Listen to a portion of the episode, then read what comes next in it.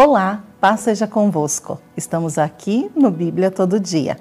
E hoje eu quero compartilhar com você sobre o livro de Gálatas. Nós vamos hoje do capítulo 1 até o capítulo 3, tá bom? Então eu quero começar falando com você sobre as adversidades desse tempo. Como nós recebemos notícias ruins?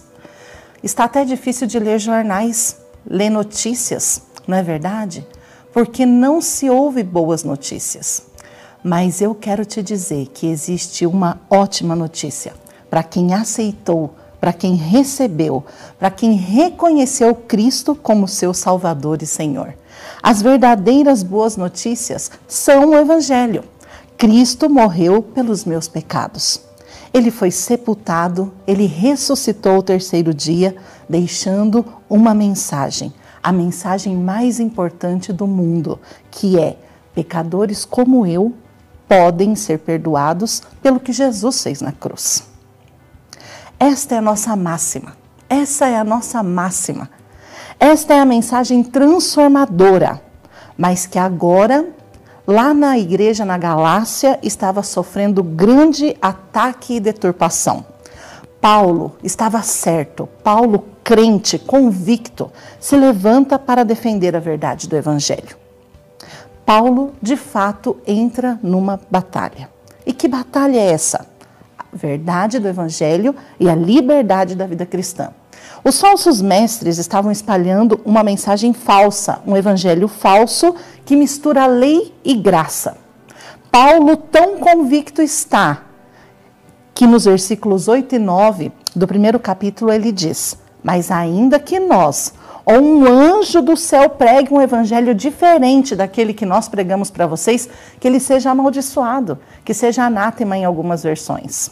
Olha que coisa séria. Olha como é importante um homem que se posiciona pela verdade do evangelho. Qual a nossa atitude quando vemos alguém deturpando o evangelho? Qual a sua atitude, meu irmão? Porque Paulo, logo, apressadamente, quer arrumar a casa. Paulo não perde tempo. Paulo não deixa isso se prolongar. Paulo quer acabar com isso definitivamente. Pessoas que durante seu ministério ele foi ganhando, agora estavam sofrendo ataque e ele não poderia perder estas pessoas.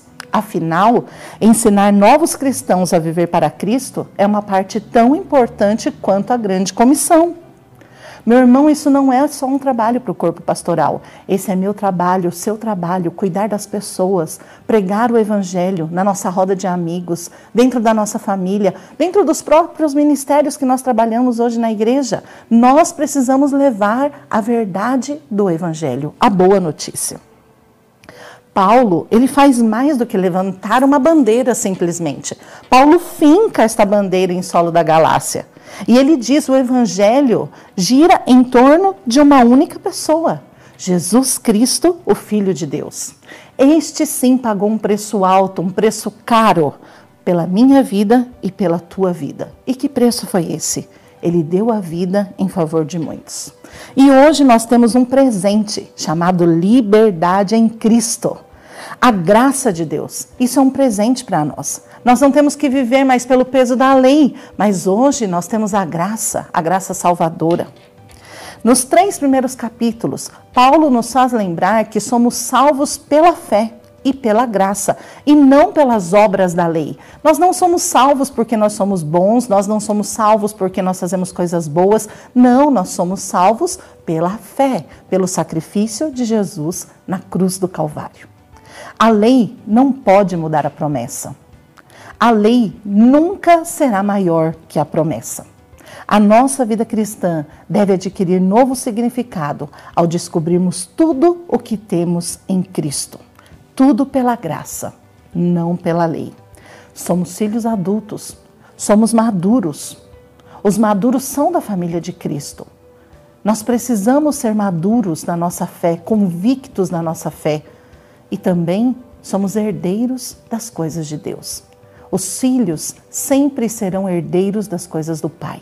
Nós somos herdeiros e precisamos espalhar esse reino e o verdadeiro evangelho aonde nós estivermos. Amém? Ficou com dúvidas sobre esses capítulos? Você pode escrever aqui embaixo a sua dúvida, mandar um direct para a igreja e nós vamos respondê-las.